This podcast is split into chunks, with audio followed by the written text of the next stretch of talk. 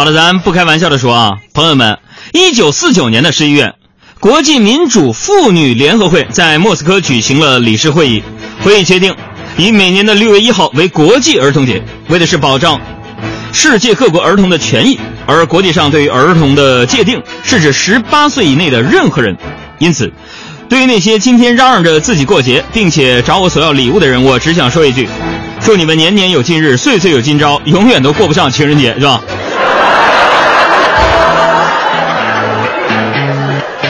那么说，作为有一个责任心的主持人呢，我其实十分关注这个儿童健康的问题，是吧？最近呢，我们给力科学家团队呢，经过多方的调查研究啊，发现了一种新的病症，就是说同样痴呆啊，就是像儿童一样痴呆。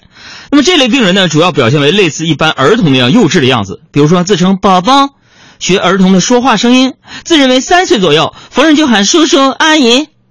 那么这些人呢，还常在儿童节等节日发病啊，多见于撒癔症。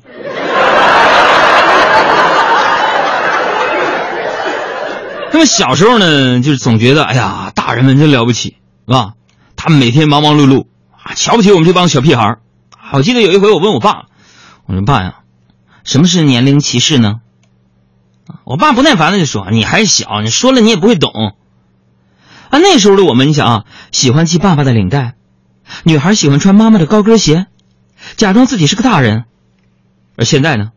当我们系着领带在烈日下奔波，穿着高跟鞋在城市中穿梭的时候，却只想做一个宝宝。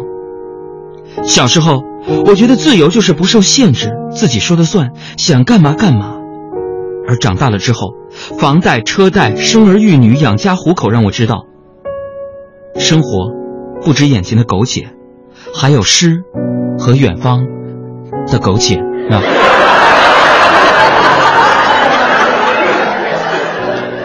所以在六一儿童节这一天啊，我真心希望每一个孩子都能在这一天尽情玩耍，不必以庆祝节日为名去给大人们来表演节目，是吧？